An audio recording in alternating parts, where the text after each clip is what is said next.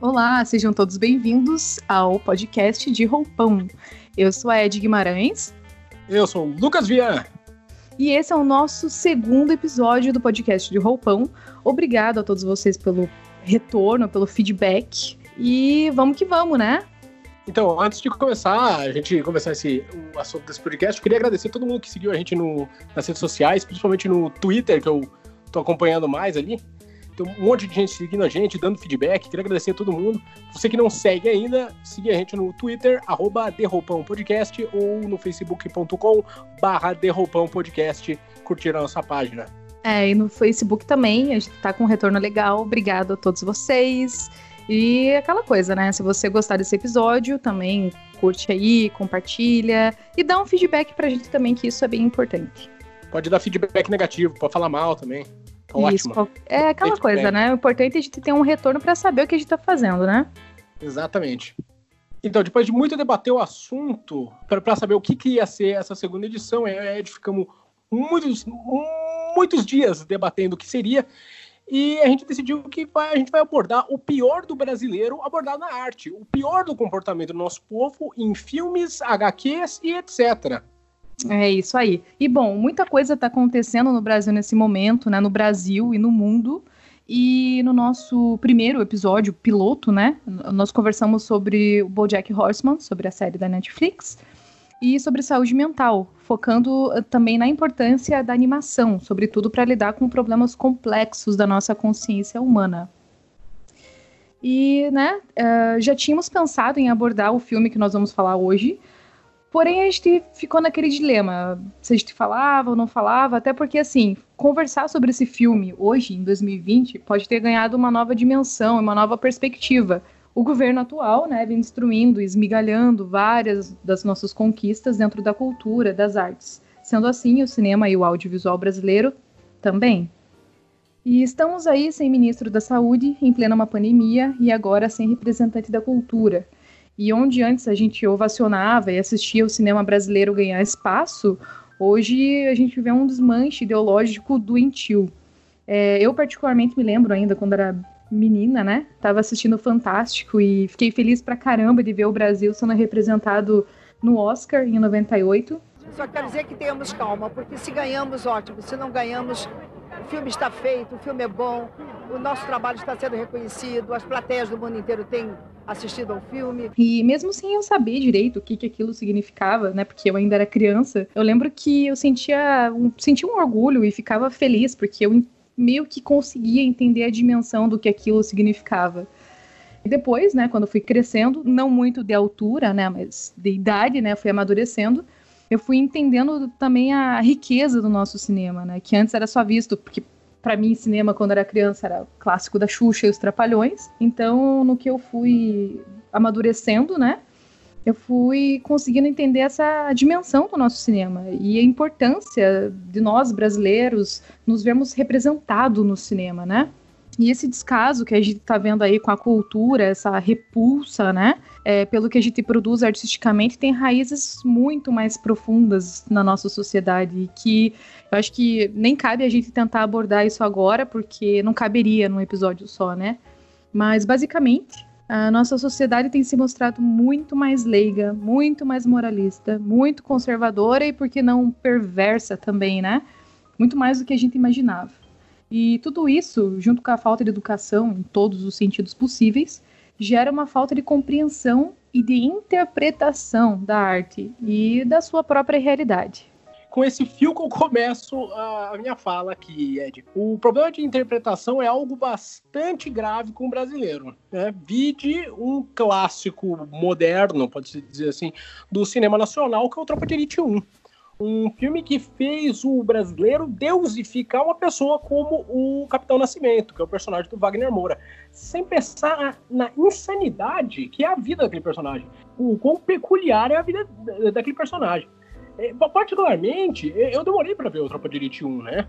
É, é, geralmente quando tem esse hype assim em cima de um filme, eu tenho um pé atrás, né? Vi de filmes como Bacurau, por exemplo, que é um filme que eu pensei, ah, meu Deus do céu, vai ser horrível.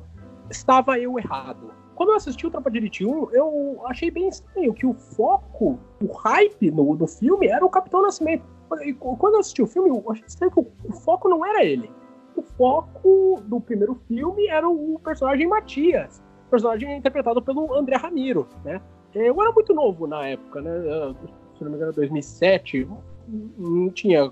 Não era tão tão articulado, pode-se dizer assim, na época, para entender o porquê o Capitão Nascimento era o foco da, das rodinhas de conversa sobre esse filme, e não Matias. Afinal, o personagem que se desenvolve no filme, o personagem que tem a reviravolta, o personagem que tem, pode-se dizer, a saga do herói ali, lembrando ali do, do, Joseph Campbell e do Christopher Vogler, dois, dois que eu estudei bastante já, ele tem aquela saga, aquela saga, aquela transformação, né? é, que ele passa de uma pessoa normal para alguém totalmente transtornado nesse mundo do Bob. Mas não era ele que era o assunto, né? E aí eu. Hoje eu consigo entender o porquê disso, né? É. Obviamente a gente vai chegar naquele outro caso que também tá super em pauta agora, seria do racismo institucionalizado, né? Afinal, o Matias é negro ou preto, peço perdão para as pessoas, eu não sei qual é a expressão correta, se você lembra, sabe por favor, nos corrijam. A gente está aqui para ser corrigido. Ele é universitário e, por primeiro, ele não concorda com essa loucura que é o Bop, né? Então, ele é humano demais, pode-se dizer assim, para ser um herói. Ele não é um Rambo. Até essa comparação não fica muito boa, porque o Rambo é um personagem com estresse pós-traumático, né? Ele não é o uh, Mercenários do, do filme do Stallone, que mata todo mundo, explode todo mundo, ele é maravilhoso, como é o Capitão Nascimento. Ele é uma pessoa humana. O personagem do Matias é uma pessoa humana. É por isso que o personagem do André Ramiro não era o assunto das rodinhas de conversa. Só partindo para um, um lado um pouco mais técnico também aqui, é sempre bom lembrar né, que o Tropa de Elite ele foi lançado em 2007, alguma coisa assim. Eu também não era, não era tão crítica assim, né? E é legal, assim, colocar esse ponto de que ele conseguiu que poucos filmes no Brasil conseguiram, né? Que foi levar muito brasileiro para assistir filme nacional. Dentro dos cinemas mesmo, né? No caso, é, salas de cinema, ele conseguiu uma bilheteria nacional imensa, né? Sendo que foram quase 2,5 milhões de espectadores. E claro, né, que a gente tem o fenômeno, fenômeno que foi fora dos cinemas, né? Que a edição não finalizada do filme acabou vazando, né? Acho que quase todo mundo deve saber, porque, por exemplo, eu assisti Pirata, e uma pesquisa até foi realizada pelo Ibope estimou que mais de 11 milhões de pessoas teriam visto o filme na sua versão pirata. Bom, incluindo eu. Eu não sei você, Lucas. Você viu Pirata ou não? Obviamente eu vi Pirata. Ah, então estamos Daquele, aí. Estamos aí dentro desse né? senso. Aquele DVDzão sem nada, escrito, escrito Tropa de Elite de caneta em cima. Isso, e que na verdade você nunca ia saber se era o filme Tropa de Elite, né? Que vinha Exatamente. com aquela capinha né, impressa ali, com a impressora com, sei lá, 1% de tinta. É, aí escri escrito ali na mão do cara, ali, né? Quer dizer, escrita à mão, né? Então, assim, foi, foi um, um, fenômeno, né, em vários pontos ali. E lógico que o fato de ter sido quase ou mais, né, de 11 milhões de pessoas vendo Pirata ajudou a, a propagação, impulsionou a popularidade do filme. O que também não deixa de ser uma ironia, tratando o foco do filme, né? Porque, afinal de contas, é um filme que se trata sobre o crime, né? E, e essa coisa toda do, do, herói, do policial, essa coisa do, da anticorrupção e tal, e, e saber que o filme também foi visto e foi é, impulsionado pela criminalidade é uma grande ironia do filme. E bom, esse é o ponto, né? Levant... É, esse ponto que você levantou também sobre o Matias é, diz muito sobre a realidade do Brasil e sobre o brasileiro, né? Eu também acho que eu tive esse questionamento em algum momento, assim, né? De, ué, mas não era o Matias que era para ser o protagonista, né? E aí, no final das contas, quem ficou em evidência foi o Capitão Nascimento. E para mim, esse fato é muito simples, porque embora o Matias é, teoricamente fosse o protagonista, é, ele não refletia o que as pessoas queriam, queriam ver. O público não se viu representado no Matias, apesar do Matias ser preto, pobre, favelado e que foi universitário e que viu naquela profissão uma maneira dele melhorar de vida e tentar fazer alguma coisa pela comunidade dele. O que o povo viu mesmo foi um espelho no capitão, né? o Matias é o que o brasileiro é, mas o Nascimento é o que o brasileiro queria ser. Isso, eu acho que é o, é o talvez também assim, dentro dessa tua lógica, eu acho que aquele espelho quebrado, saca? Talvez a gente tenta se ver no Capitão Nascimento e não se reconhece no que a gente é. É, é uma coisa assim de uma projeção deturpada. Não sei o que, que você acha. É exatamente isso. Exatamente isso. O brasileiro, ele quer ser aquele super-herói. Ele quer ser o super-herói. Ele quer ser o, o, sem medo, paladino da verdade, né? Até, até então vou emendar aqui com o assunto que eu tinha para falar. Vale muito a pena falar do, sobre a construção do personagem do, do Capitão Nascimento, né? Que é interpretado pelo brasileiro como o paladino, o herói eh, que está sempre certo e sempre querendo o melhor do seu povo, o capitão. É, olha, aí, aí que começou essa merda de capitão paladino do caráter, né? Hoje a gente sabe que capitão se refere a outra pessoa, né? Infelizmente. E o, o brasileiro médio, família tradicional brasileira, que foi um assunto que se falou muito na eleição de 2018, é, não sabia antes de ver, mas o Tropa de Elite 1 foi onde ele, ele encontrou a solução para todos os problemas de criminalidade do Brasil. Todos, 100% dos problemas. Uma polícia com práticas duvidosas, que seria o BOP. E se a gente for analisar, o BOP, principalmente no Tropa de Elite 1, é uma política com, com práticas duvidosas, né? Tortura, sair atirando em todo mundo sem pensar em julgar nada, com atitudes preconceituosas racistas. E o brasileiro viu nisso como uma solução para o problema dele, porque o brasileiro médio não se vê como alguém que vai ser vítima desse BOP. E esse é o problema do brasileiro, um dos problemas, né? Um dos problemas do brasileiro. É, e o que a gente sabe, né, de, de, nós brasileiros é que a gente tem um fetiche patriarcal, né, da ideia do Salvador. E isso não é nenhum mistério para ninguém, né? E é difícil mesmo compreender toda essa nossa história, né, esse nosso câncer social, é, a nossa desigualdade e a crueldade social. E essa ideia simplista, dualista, né, da violência, é uma pessoa é boa ou má, ela desconsidera todo um fato social, né, pelo qual a pessoa foi criada e desconsidera toda uma vida da onde que ela veio, né? E eu acho que eu estava conversando também recentemente com uma amiga sobre isso também, que é essa ideia distorcida sobre o, o, a meritocracia, né? Então, basicamente, assim, você é uma pessoa boa, você é uma pessoa má, e se você não conseguiu subir na vida é porque você não, não se esforçou, porque você não mereceu, né? E tudo isso é um grande fetiche, né, para essa classe média. A classe média que se acha rica, né, e que viu no capitão a solução. Tava assistindo também algumas entrevistas, né, tanto do Padilha, do José Padilha, que foi o diretor do Tropa, tanto quanto o Wagner Moura, que foi o Capitão Nascimento.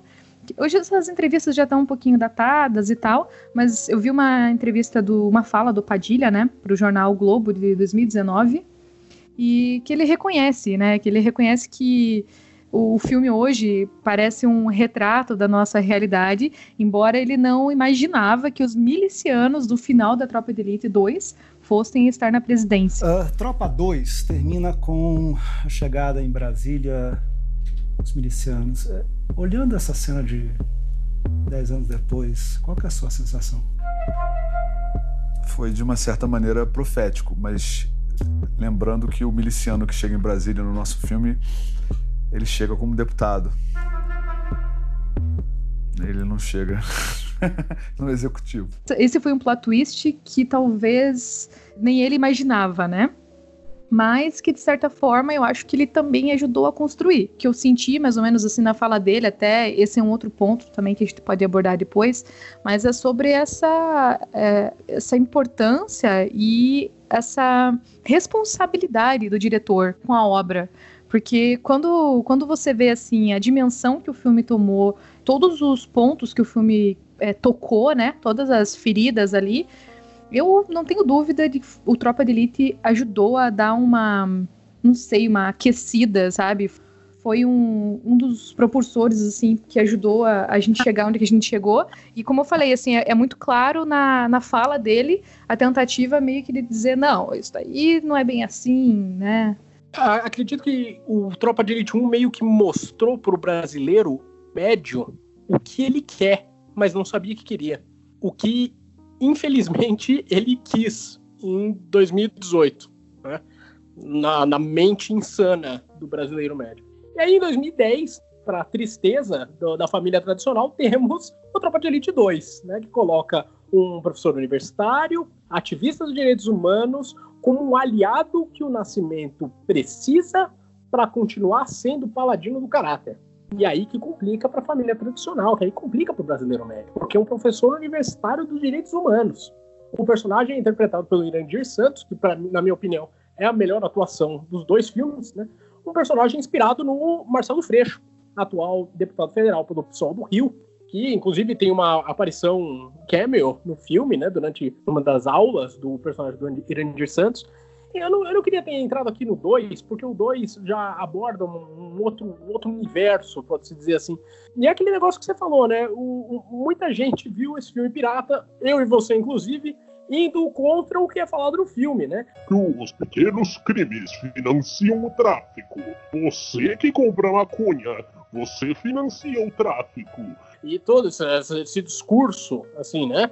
A família tradicional simplesmente olhou, não, isso aí é besteira, isso aí é besteira. Mas, enfim, né? Não, mas é, eu acho que isso foi, foi fantástico aí, essa, essa tua fala, e é exatamente isso, né? É colocar, assim, com, com a mesma é, não sei, eu, gravidade, talvez, né? Com a mesma intensidade, né? É como você falou dos pequenos crimes, e enfim. É uma visão bem equivocada. Eu confesso, né, que eu não sei. Aliás, eles já tinham pensado no já tinha um roteiro do, do Tropa de Elite 2 quando estavam gravando o primeiro. Eu, infelizmente, assim, não, não corri muito atrás para saber esse fato. Mas uma coisa que é real é que foi necessário fazer o Tropa de Elite 2, e como você colocou ali também, né? Colocar um professor universitário, ativista dos, direitos humanos, é, foi uma tentativa, acho que, de tentar dar uma reviravolta e, e trazer, talvez, o filme para uma outra ótica até porque também, assim, eu tava vendo uma entrevista do, do Wagner Moura, né? Onde que ele fala, assim, que no primeiro filme, quando ele encontra um jornalista lá que, que ele curtia, que ele gostava, enfim, o jornalista X foi o primeiro cara que chegou para ele lá e falou: Olha, esse filme é um filme fascista. E ele, não, isso não é um filme fascista, isso é um filme que mostra uma parte da realidade brasileira e tal. E aquilo para ele causou impacto, porque talvez nem ele, naquele momento, tinha percebido o, a gravidade da mensagem que tinha sido passada pelo primeiro filme. Bom, e você tinha comentado também, né, do, do personagem, né, Irandir Santos, que, aliás, sem dúvida, também concordo que ele, a interpretação dele é ótima, inclusive também no filme do Aquarius, né, do Kleber Mendonça, de 2016 ter colocado esse personagem aí, sem dúvida, mexeu com muita gente. Até porque também, se você for olhar hoje, né, 2020, um professor universitário uh, defensor dos direitos humanos é visto como um inimigo, né, pelo atual governo. Comunista. Claramente comunista. E, e, em conclusão, esse rant que eu e a Ed tivemos sobre o Tropa de Elite, né? Na minha opinião, eu vi que a Edna ali falou sobre perversidade do. Eu diria que o brasileiro, na minha conclusão aqui, ele não é necessariamente um, um povo conservador mas eu acho que o pior brasileiro é a hipocrisia mesmo. O brasileiro é um povo hipócrita. É um povo motoqueiro de trilha do Bacurau, que se acha branco europeu, mas é tão latino quanto Dani Trejo, quanto Salma Hayek. Quanto Chaves. Quanto Chaves. um brasileiro latino. E esse é o, é o, primeiro passo que o brasileiro devia tomar. Ele vê que ele não é branco europeu acho que esse é o, o início do, do, do, problema. Tá aí. Tá o motoqueiro de trilha do Bacurau. Sim, concordo. Achei a analogia perfeita. E eu concordo com você, Lucas. Eu acho que é isso mesmo, assim. A hipocrisia do brasileiro, ele vai... Ela é uma coisa gigantesca. Ela vai para várias áreas, assim. Eu concordo que, no final das contas, talvez essa hipocrisia seja um dos piores pontos, né, do, do brasileiro. E em minha, né, na minha conclusão aqui, eu vou aproveitar um discurso do Moura sobre a polissemia da arte. Ou seja, a relação da interpretação pessoal da arte, né? A forma como você interpreta individualmente uma produção artística. Ela fala muito sobre você. De quem você é, da realidade né, de onde você veio, logo das suas crenças, valores, da sua percepção moral e social. E para mim, a Tropa de Elite disse demais sobre nós brasileiros. vejo que foram várias somas, né, dos pontos aí que desembocaram no que nós somos hoje. Para mim, eu acho que o Bolsonaro é uma versão Frankenstein do Capitão Nascimento que repeliu, né, o defensor dos direitos humanos e sobre o nosso cinema, né, que não foi necessariamente o foco aqui, né, o cinema nacional, mas eu tenho, tenho medo das consequências, né, de tudo que, que do que a gente está sofrendo porque sem apoio, sem verbas, né, muitas produções foram cortadas, paralisadas. Tinha muita gente do, aliás, tem muita gente do audiovisual desempregada, mas eu também tento acreditar, né, no poder transformador e libertário da arte. Eu acredito muito que essa merda toda que está acontecendo aí vai virar fertilizante para muita coisa boa que virá, né? Porque é aquela coisa, eu acho que, né, como diria Ferreira Goulart, né, a arte existe porque a vida não basta. E eu acho que todo esse momento caótico político, né, dentro desse cenário da, de uma pandemia, né, eu acho que está provando muito assim que o que salva, né, o que que salva a nossa sanidade é arte. Então é aquela coisa, bora, bora ler, bora procurar música, bora baixar filme, bora assistir filme independente da onde seja, mas o lance aqui é isso mesmo, né? A arte vai. A arte tem esse poder, assim mesmo, de preencher e de dar sentido, porque é isso que ela faz, né? Exatamente. E aqui uma mensagem que eu, que eu tirei dos meus anos acadêmicos de cinema é o que eu posso falar. Não existe arte ruim. Não existe arte ruim.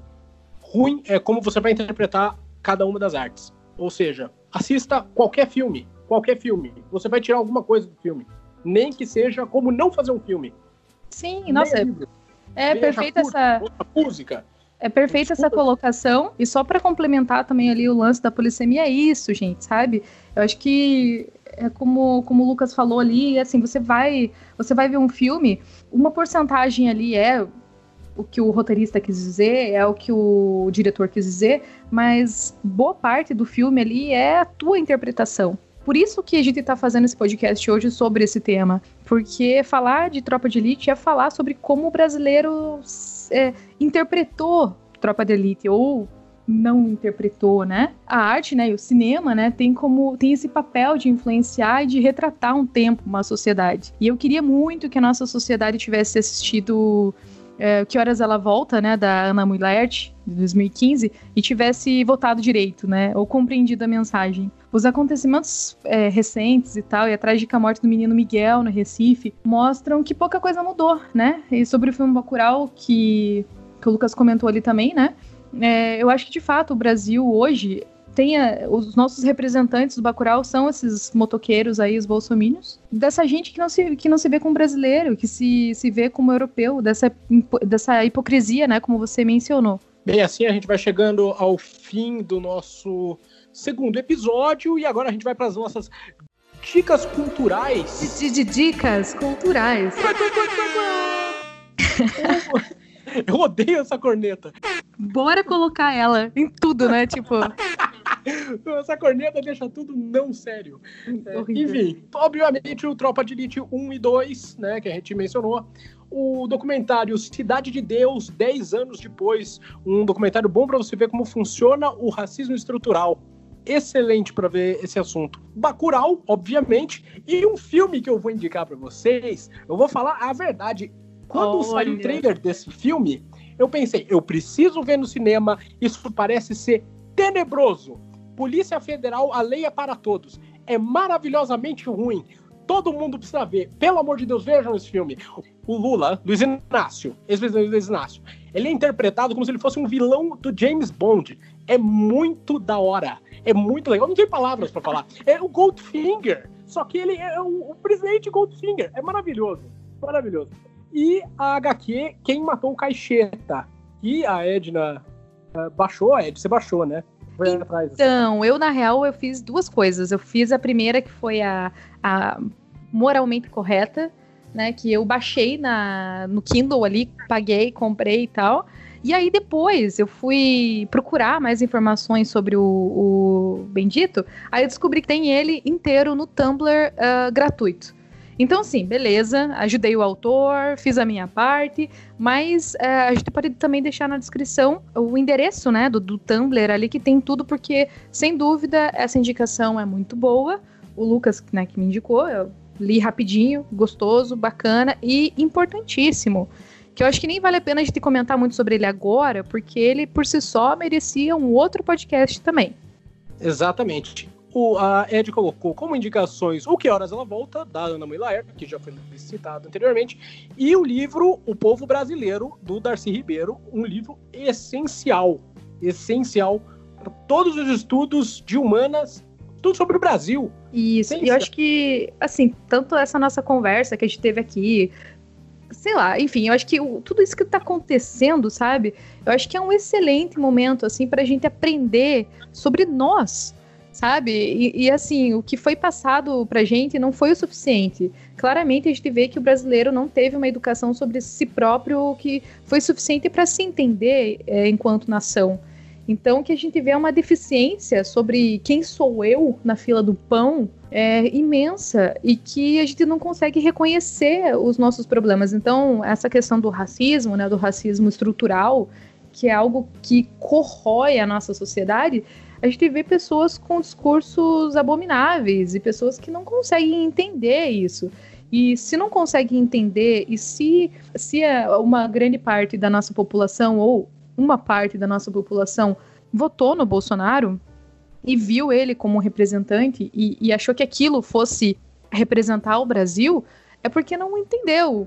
Ou precisa entender. Então, essa indicação do, do livro é, é para isso mesmo instigar, assim, procure, conheça mais, sabe aquela coisa do conhecer a si próprio, além de conhecer o meu indivíduo, eu acho que o brasileiro precisa se enxergar como coletivo. Eu acho que o que está acontecendo e todas essas merdas que estão acontecendo aí é principalmente porque a nossa visão do brasileiro é uma visão muito egoísta, muito egoísta.